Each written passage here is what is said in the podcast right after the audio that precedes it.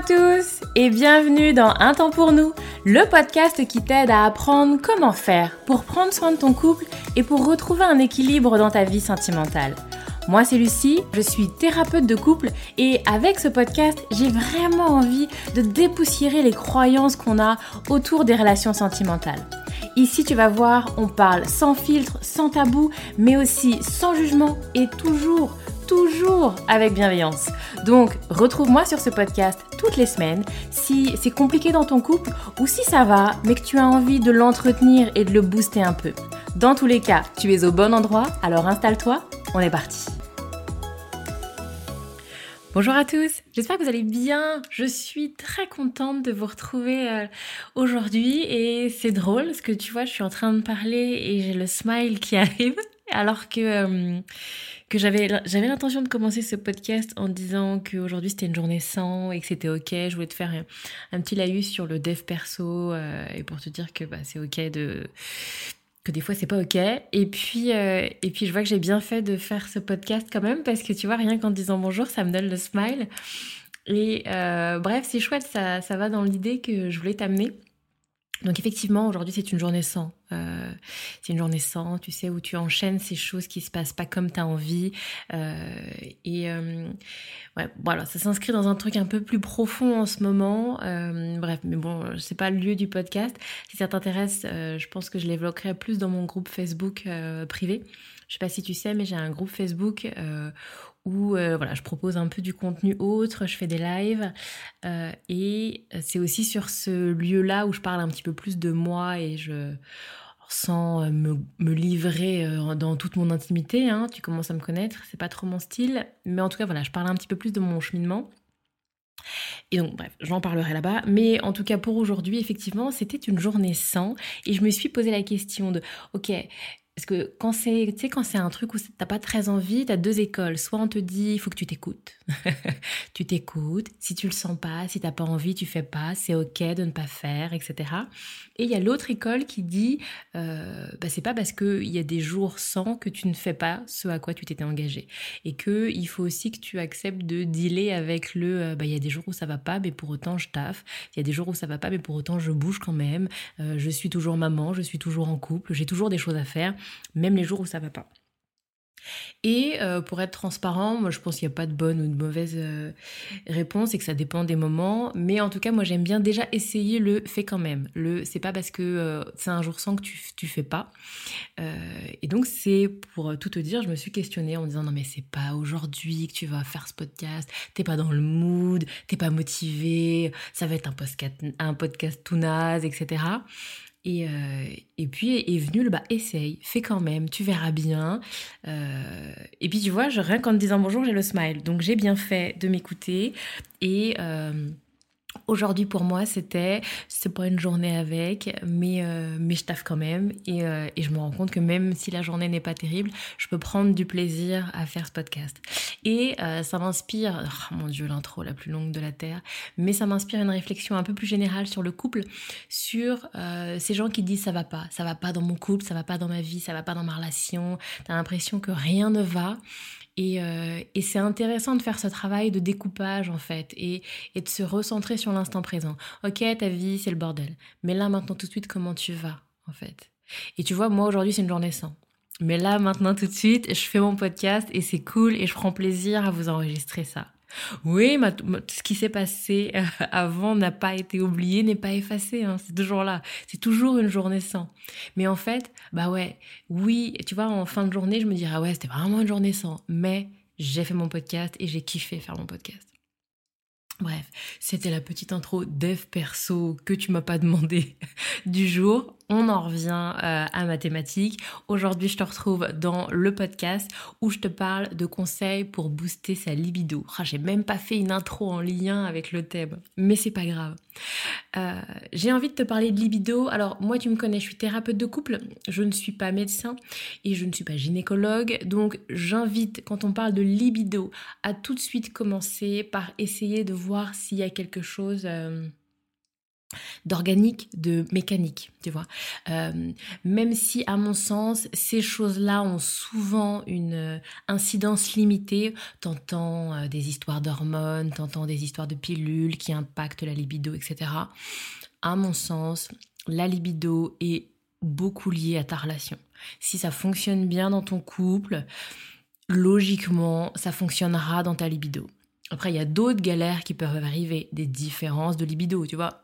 Encore une fois, qu'est-ce que c'est une libido qui fonctionne bien? Une libido qui fonctionne bien, est-ce que ça veut dire avoir, envie, avoir envie de faire l'amour tous les jours? Peut-être pas pour toi.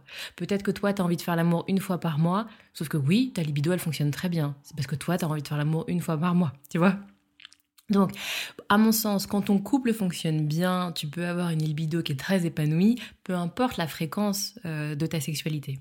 Mais souvent on entend des histoires de pilules, etc. Donc j'ai envie de commencer par faire un petit disclaimer et que tu ailles balayer de ce côté-là. Va voir avec ton gynéco, vois avec un médecin si effectivement tu as un traitement médical, si tu as quelque chose au niveau de ta santé qui pourrait expliquer que.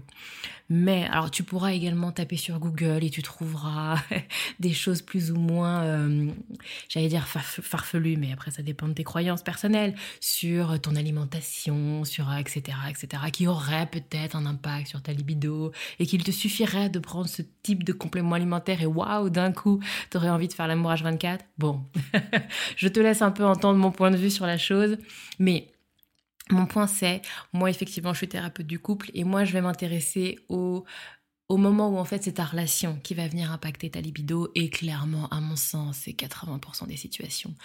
Le, les gens font pas des liens mais les liens sont tellement euh, à mon sens euh, importants. Comment ça se passe dans ton couple? Pour autant, j'ai d'abord envie de commencer par te parler de toi.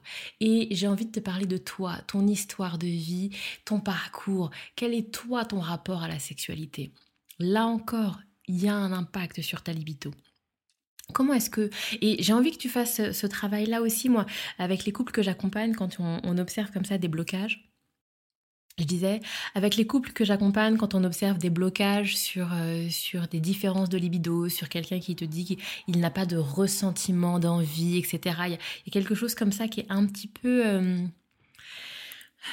comme un lien cassé. Tu vois, à un moment, il faut aussi reconnaître que la libido, alors pareil, je fais pas de généralité, mais pour beaucoup de personnes, ça part quand même d'une fonction un peu primaire de ton organisme et de ton corps. C'est un peu comme quand tu as envie de faire pipi, tu vois. Le désir sexuel, l'envie sexuelle, on est sur quelque chose de mécanique qui va être influencé au contraire de ton envie de faire pipi par exemple, mais la libido, elle va être influencée par tout un tas de facteurs. Mais on est à la base des êtres euh, de reproduction, donc il y a quelque chose comme ça d'ancré en toi, de, quelque chose de relativement instinctif. Et parfois, ton éducation, ta relation de couple vont venir comme ça euh, fragiliser cette c'est fragiliser, pardon, cette connexion avec toi-même, cette connexion avec ton corps, ce qui fait que bah, c'est moins simple pour toi, c'est moins euh, facilement tangible cette euh, libido. Du coup, c'est pas très parlant pour toi. Et donc, il peut y avoir un travail euh, centré sur toi, de venir comme ça déconstruire un petit peu bah, ce, qui, ce qui se joue euh, dans tes représentations. Comment est-ce que enfant on t'a parlé de la sexualité? Quelle image on a véhiculée autour de la sexualité? Est-ce que c'est quelque chose de plutôt ouvert? Est-ce que c'est quelque chose de plutôt euh, fermé? Est-ce que c'est quelque chose d'interdit? Est-ce que c'est quelque chose qui était tabou, qui n'était pas du tout verbalisé? Tu vois, dans quel univers t'as grandi? Quel était l'environnement qui t'a construit? Dans quoi tu as été baigné euh, autour de la sexualité. Parce que même si aujourd'hui tu penses avoir peut-être parfois euh, pris de la distance avec ce que tu as vécu, bah, il y a quand même des choses qui sont là. Tu t'es construit avec un environnement particulier. Donc forcément, ça a, un, ça a un impact. Donc ça peut être intéressant déjà que tu viennes toi te questionner pour savoir si bah, il y a des espèces de blocages, s'il y a des choses où tu te sens pas complètement euh, libre, où tu n'as pas l'impression d'être complètement toi-même. Moi j'ai beaucoup de femmes qui, qui me disent oui bah je j'ai l'impression de faire un peu comme tout le monde ferait et, et qui ont du mal à se centrer sur elles, leurs envies elles, leurs désirs elles, ce qu'elles elles aimeraient. Donc ma première étape, ça va être ça. Quelle est toi ton histoire avec la sexualité? Ensuite, quelle est ton histoire de couple? Comment ça fonctionne dans ta relation? Si effectivement tu te questionnes sur tes sentiments amoureux, si vous vous prenez la tête tous les jours, si vous avez des grands désaccords, si il y a eu euh, tromperies, mensonges, déceptions qui n'ont pas été bien travaillés, qui n'ont pas été verbalisés, alors bah oui, ça a un impact sur ta sexualité. Forcément, ce lien de comment ça se passe dans ma relation avec l'autre a un impact sur ton envie et sur ta libido. Et donc, bien évidemment que c'est très intéressant de travailler sur ta relation de couple quand il y a un problème de libido et que bah, tu peux passer des heures et des heures à prendre peut-être des pilules magiques euh, de compléments alimentaires, à te renseigner sur ta pilule, etc. Mais si c'est ton couple qui fonctionne pas, bah, toutes ces choses-là vont avoir un impact que très limité en fait. Parce que le désir sexuel, euh, c'est quand même beaucoup le désir sexuel avec l'autre. Tu vois, j'ai envie de sexualité et j'ai envie de sexualité avec toi. Mais ça peut être également euh, intéressant de se questionner sur toi, ton envie de sexualité. Est-ce que par exemple tu, pratiques euh, de la masturbation? Est-ce que toi-même tu fais de l'autosexualité, tu vois? Et tu t'apportes du désir? Ou est-ce que tout est complètement euh, éteint? Ou est-ce qu'effectivement c'est avec seulement ton partenaire que c'est compliqué? Et encore, des fois, les choses ne sont pas forcément liées. Hein. Euh, tu peux très bien avoir des personnes qui vont euh, avoir de l'autosexualité où ça fonctionne bien, euh, et pour autant ne pas avoir de désir envers leur partenaire. Ou à l'inverse, tout est éteint. Bref, pas de règles. Mais du coup, voilà, ma première étape, c'est de te questionner un petit peu sur tout ça et te questionner par rapport à ta relation sur est-ce que ce manque de libido, cette baisse de libido, c'est un problème à part entière ou c'est le symptôme? D'un problème.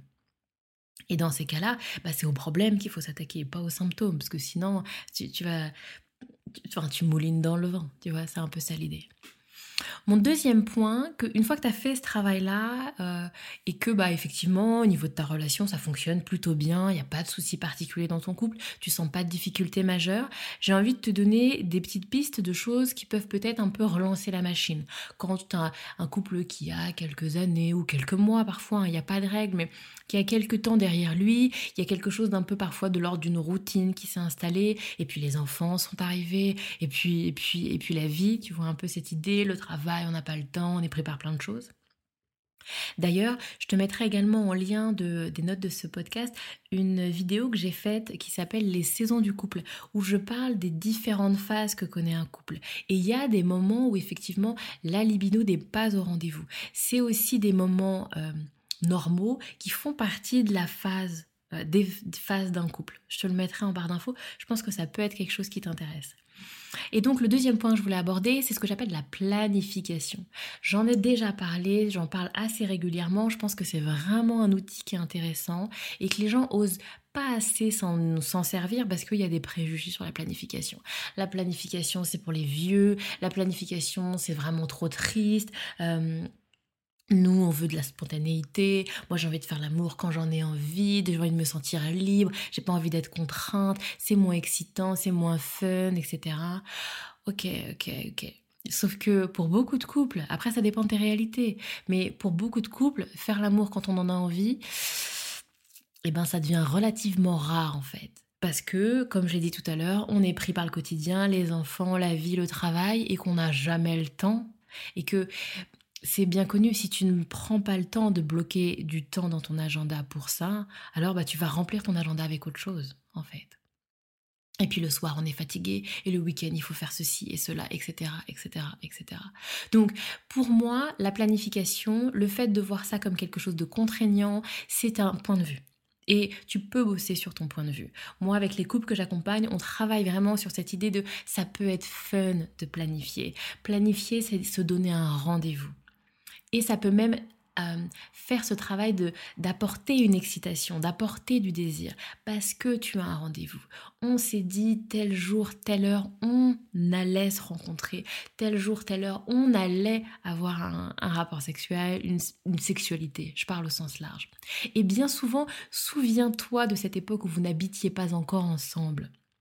Quand tu n'habites pas encore ensemble et que tu te vois une fois, je sais pas, une fois par semaine, une fois tous les X temps, alors bah tu sais en fait que ce jour-là, enfin vous n'habitez pas ensemble, donc à chaque fois que vous vous voyez ou presque, eh ben tu sais que ce jour-là, en plus, il aura personne chez lui, il sera disponible, il y aura sexualité. Est-ce que tu as l'impression que c'est un truc triste, que c'est naze, que ça manque de spontanéité? Non.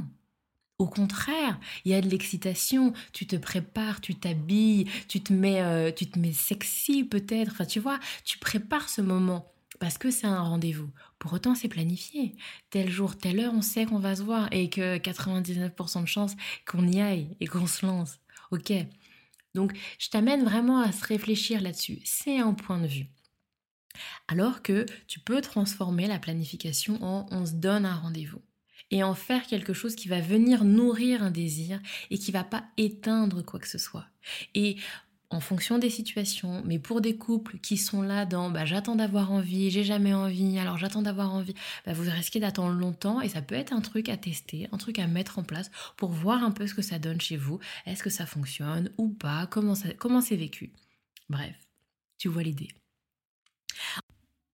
Enfin, le dernier point que j'ai envie d'aborder avec toi, c'est ce qu'on appelle le slow sex. Euh, j'ai envie de t'en parler parce que je pense qu'il y a beaucoup euh, de baisse de libido féminine, de manque de libido féminine qui sont dues à une, euh, une pratique, comment j'allais dire ça, une pratique de la sexualité qui est assez centrée sur l'homme, on va dire ça comme ça.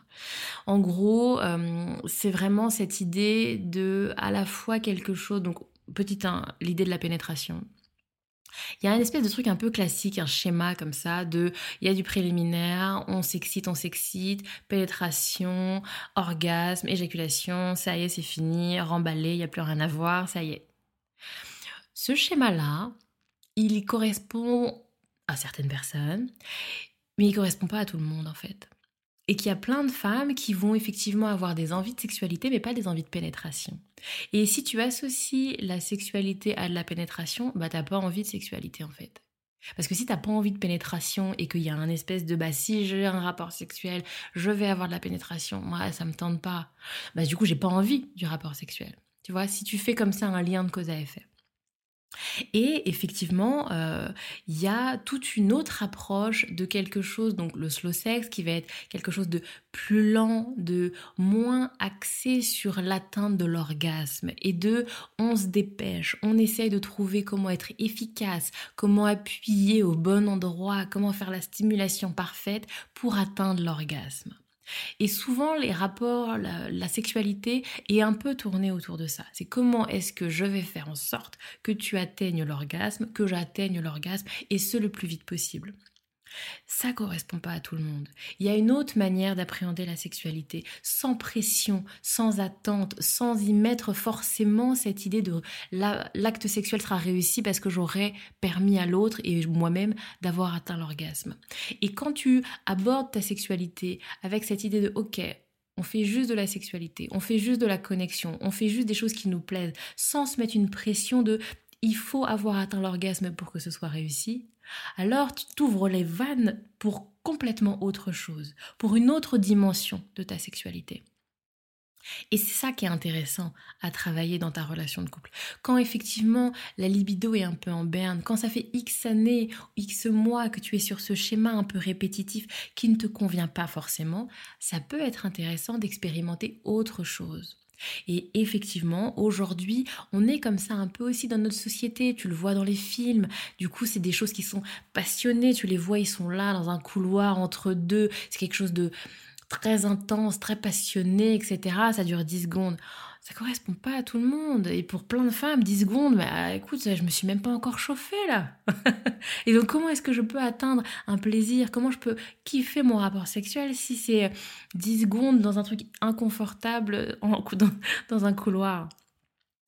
Après, je, je suis pas dans le jugement. Ça peut aussi être quelque chose qui peut être excitant, ça peut être un jeu sexuel avec ton partenaire, bien évidemment. Si c'est ton kiff de vous faire des petits trucs rapides dans les couloirs, mais faites-vous plaisir, il n'y a pas de souci. Ça peut être fun. Mais si toute ta sexualité est centrée sur ça, une pénétration rapide qui atteint l'orgasme, alors, si tu vois que ça ne te convient pas, si tu vois que tu as des difficultés de libido, ça peut être intéressant de se questionner. Ok, le coup rapide dans le couloir, peut-être que j'ai fait le tour et que j'ai envie d'autre chose. Et que autre chose est possible. Et c'est à ça que du coup invite euh, le slow sex. D'ailleurs, j'en profite de ce podcast pour t'annoncer que j'ai créé un petit guide pour justement bah, comment est-ce qu'on fait si on a envie d'essayer une autre approche au niveau de la sexualité? Comment est-ce qu'on se renseigne sur le slow sex? Comment on peut commencer par quelles étapes. Et donc dans le petit guide, voilà, je te fais une petite description, je te donne un petit exercice un peu pratique donc voilà, c'est vraiment l'idée de comment est-ce que je fais pour me renseigner un petit peu et puis avoir un peu les, premiers pas pour, euh, pour le slow sex. Et d'ailleurs, je veux bien que tu me dises, euh, si tu euh, prends ce petit kit gratuit, que tu me fasses un commentaire, parce que j'aimerais bien réfléchir pour faire quelque chose d'un petit peu plus conséquent, de faire un guide un peu plus fourni, si ça vous intéresse. Donc voilà, fais-moi des retours si voilà ce que tu aurais envie qu'on apporte en plus pour étoffer ce guide, pour que je puisse un petit peu bosser dessus pour la suite. Je m'arrête là pour l'épisode du jour. J'espère qu'il t'a plu. Je te souhaite une très belle semaine, un très bon week-end et je te dis à la semaine prochaine pour un nouvel épisode de podcast. Merci à toi d'avoir écouté cet épisode de podcast. S'il t'a plu, s'il a résonné chez toi, je veux bien que tu m'en parles et que tu mettes un commentaire ou les 5 étoiles. Ça va aider à le faire connaître et je suis aussi très curieuse d'avoir ton retour, d'avoir ton ressenti. Si tu as envie de parler de ton couple en toute discrétion, alors rejoins-moi sur mon groupe Facebook privé. Tu as juste à taper un temps pour nous. Et enfin, si tu sens que c'est le moment pour toi ou pour ton couple de passer à l'étape d'après et de se lancer dans un accompagnement, alors tu vas trouver dans les notes du podcast un lien pour me contacter directement. Encore merci, merci pour ton écoute et à la semaine prochaine. Prends soin de toi, prends soin de ton couple.